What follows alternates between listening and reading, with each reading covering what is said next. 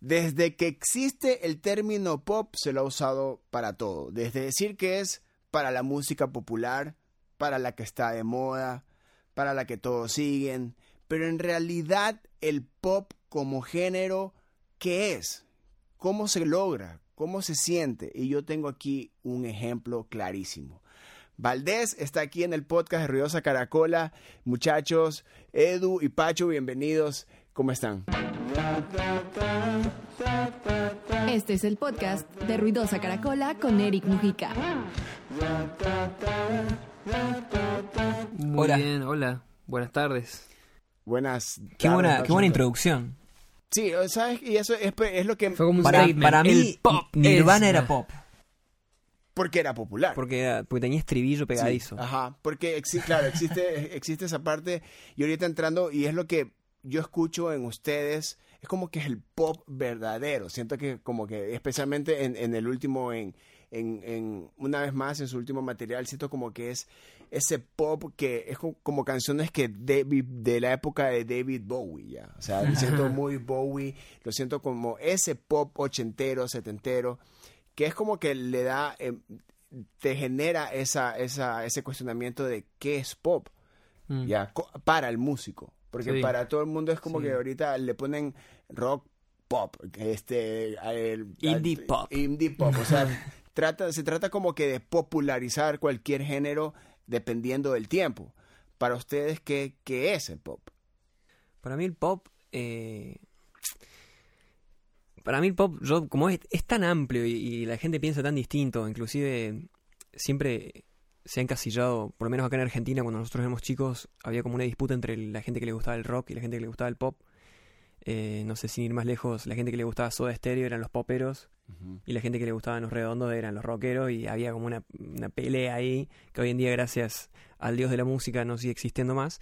Eh, estamos todos medios como que aliados entre todos los músicos y no importa el, el género entre comillas porque para mí el género hoy en día es como Existe. ponerle ya. una Una pequeña etiqueta, etiqueta, sí. a la música para que la persona que la escucha en cierto punto tenga dentro de su biblioteca musical eh, un Claro, conocimiento de más o menos que escuche, porque si no es música y nada más. Eh, pero a nosotros nos gusta decirles como el vestido de la canción. La canción nuestra es, es pop por una condición que creo yo que es lo que le hace pop, que es el estribillo que tiende a repetirse varias veces en la misma canción y que busca ser pregnante, busca ser como el gancho, que la gente después lo pueda cantar y replicar en vivo y que ese estribillo le cause alguna sensación.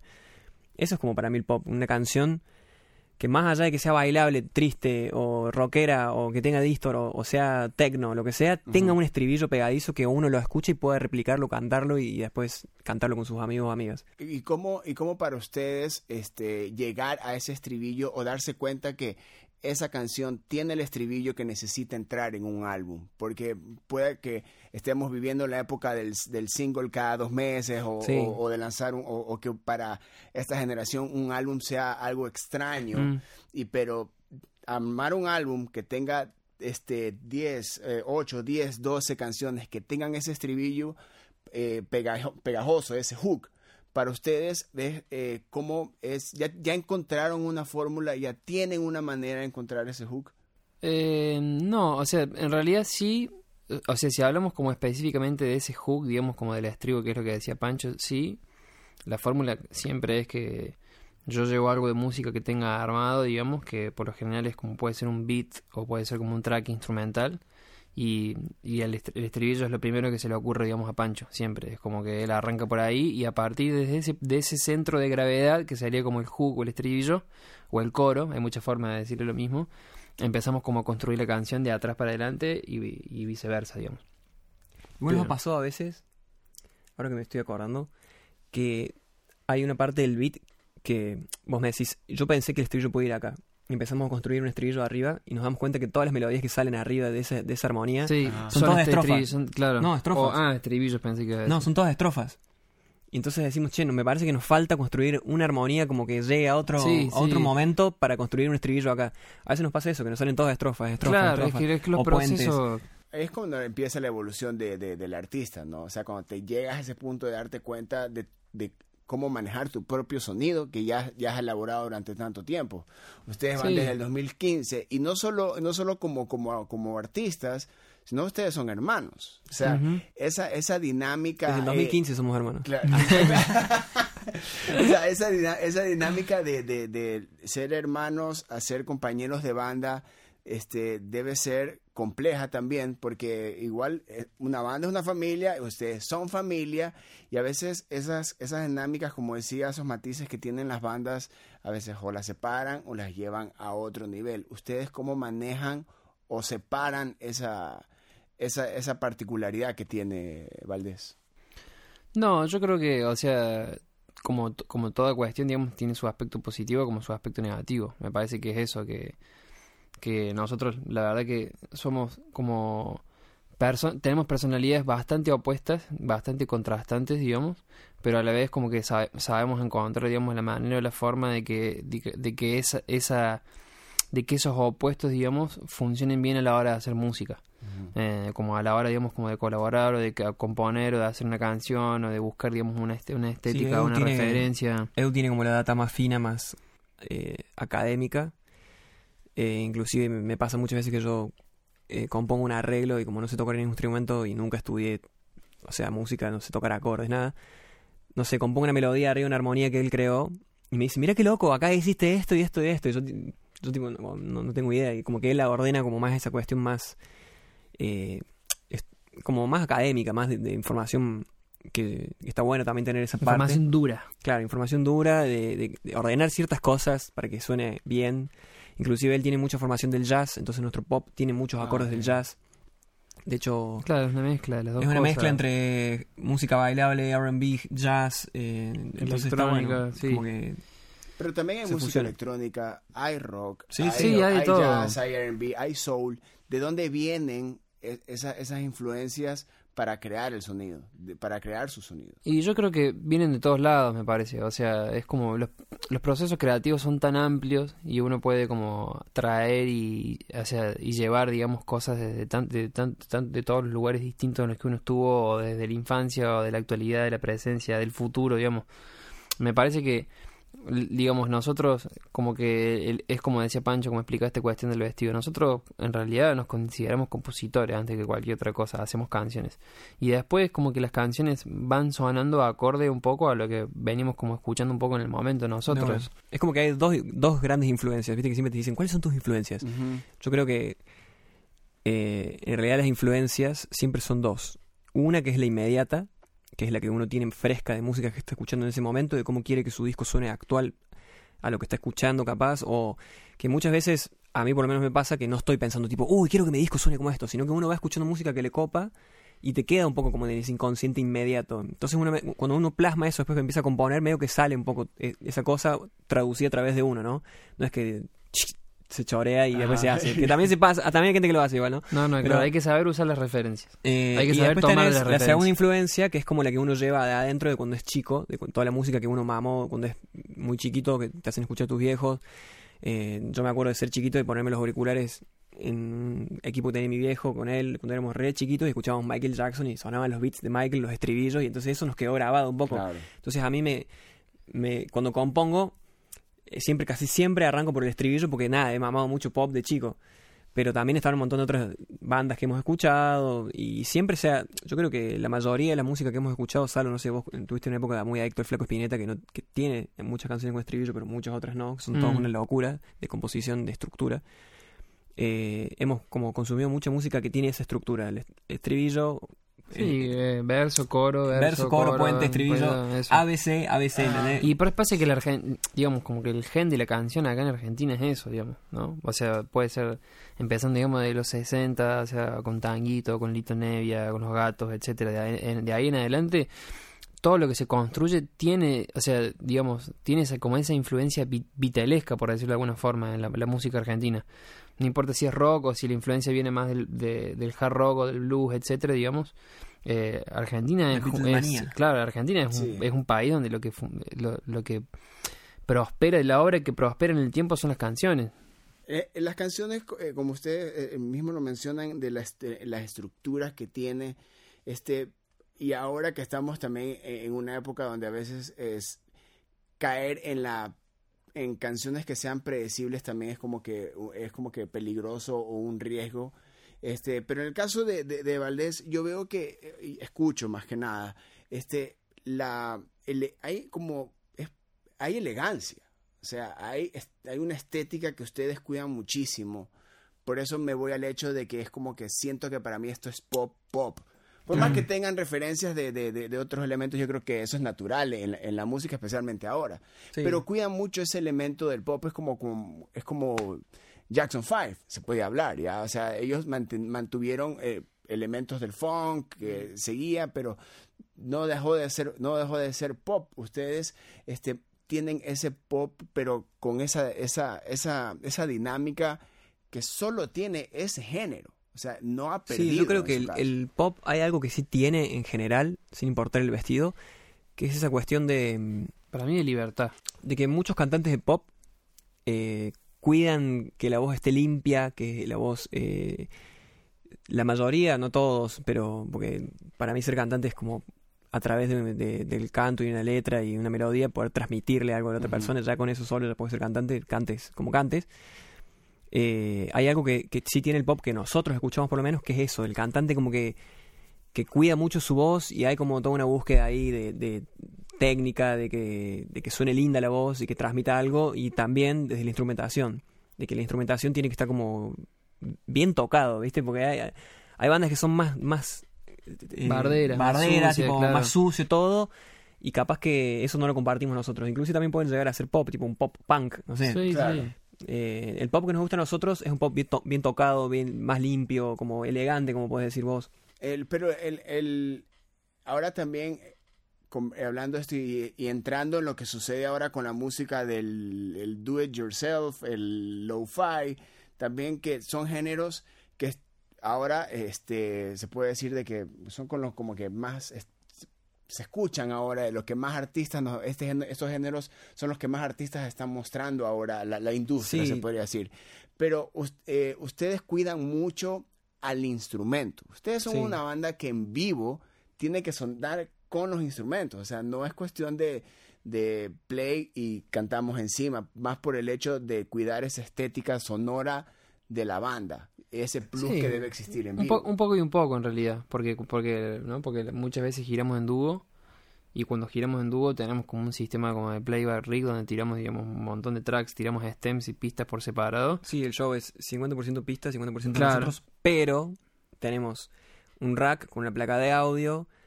De ahí nosotros vamos a unas cajas directas, sacamos una manguera de ocho canales donde en uno el bombo, en otro el bajo, entonces es como si sonara más orgánico una banda que está tocando, pero no, no está tocando en realidad.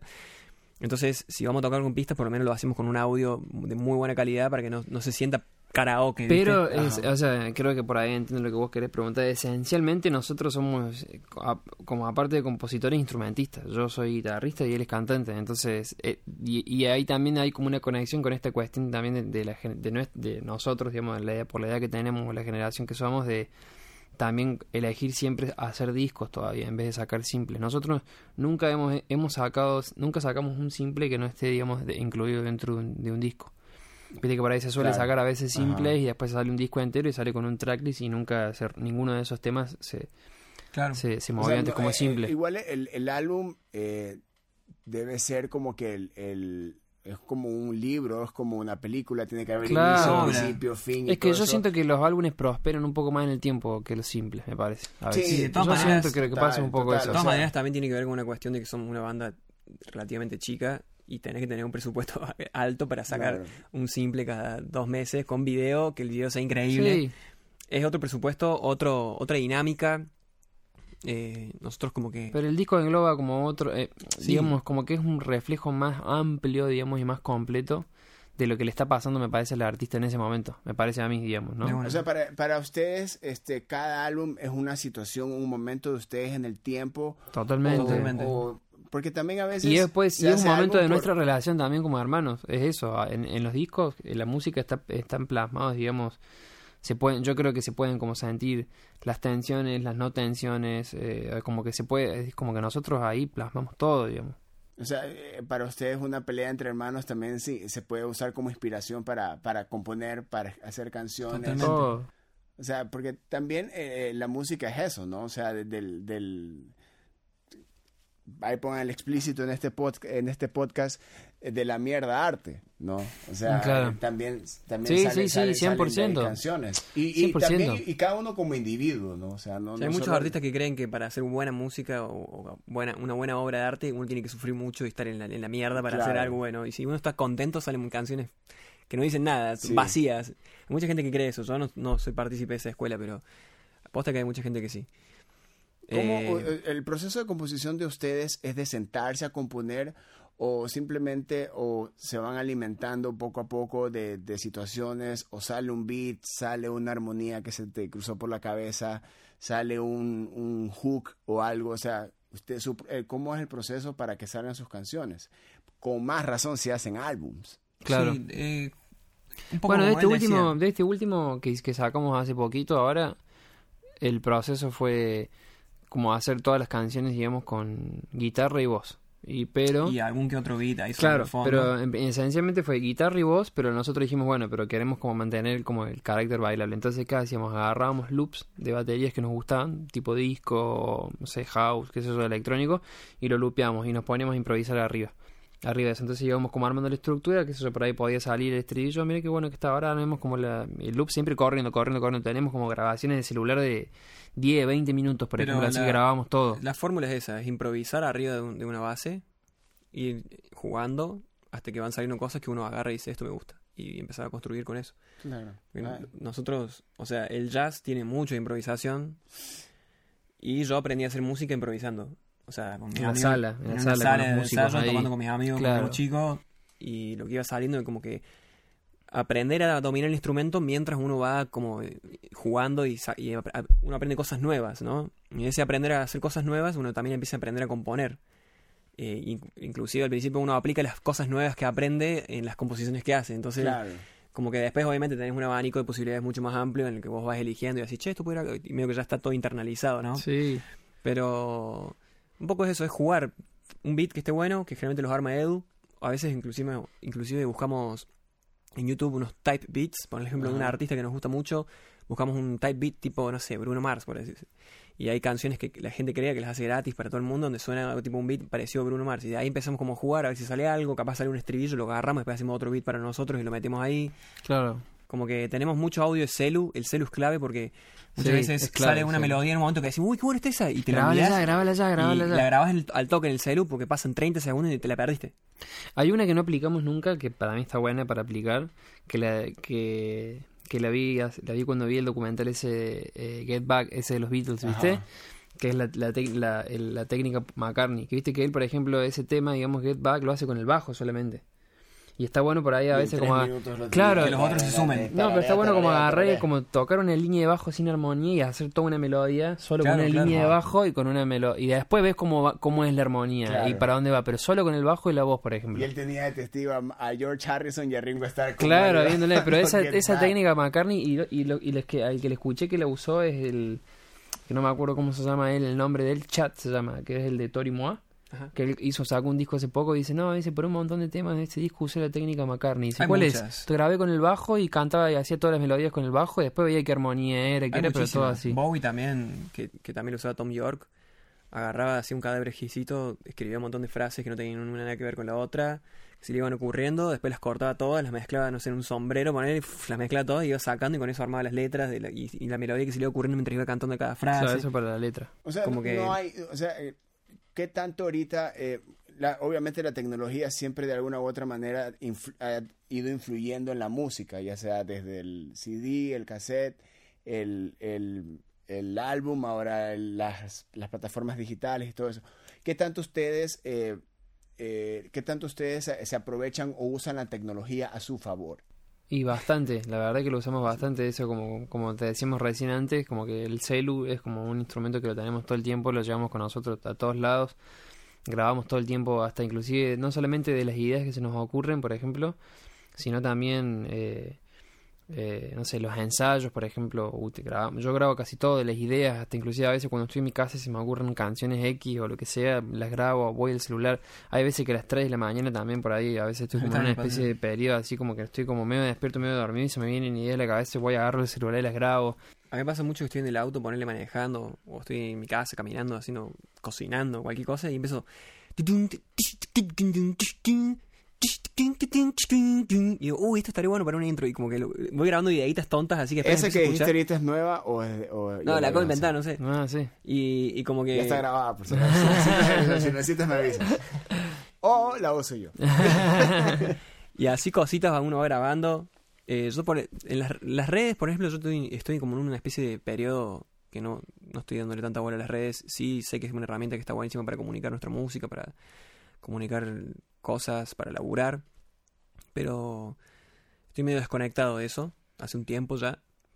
Eh, sí utilizamos las redes de Valdés mucho para laburar, para eh, comunicarnos Claro. con nuestro público, sobre todo para hacer ida de vueltas. De hecho, el fit de nuestro disco salió gracias a las redes, porque... eh, No, y, lo de- y con respecto a lo de tecnología, lo que hicimos, por ejemplo, cuando fue lo de la pandemia, ¿te acordás? Que hicimos, Ah, sí. que ahí hicimos como todo un chino, una cosa que armamos para poder tocar, digamos, juntos, pero de distintos lugares, desafiando la latencia, por ejemplo. Eso fue una Eh, nerdeada. Sí, el- ahí, usamos como, hicimos como bastante, utilizamos bastante, bueno, él armó ahí como una especie de nerdeada de eso, como dice, tecnológica. Lo, lo usamos, digamos, tampoco es que somos como fans así como de la tecnología, ni estamos todo el tiempo tratando como de comprar, viste, lo Yo más sí soy nuevo fan que de la hay. tecnología igual.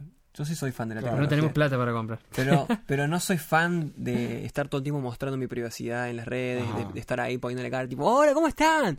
Bueno, escuchen, las entradas están... Eso uno por ahí lo tiene que hacer, porque sí, es cierto, Claro, las entradas están agotando y, y compren, qué sé yo, porque es una forma de promocionarse y también es una forma de que ban- los proyectos crezcan.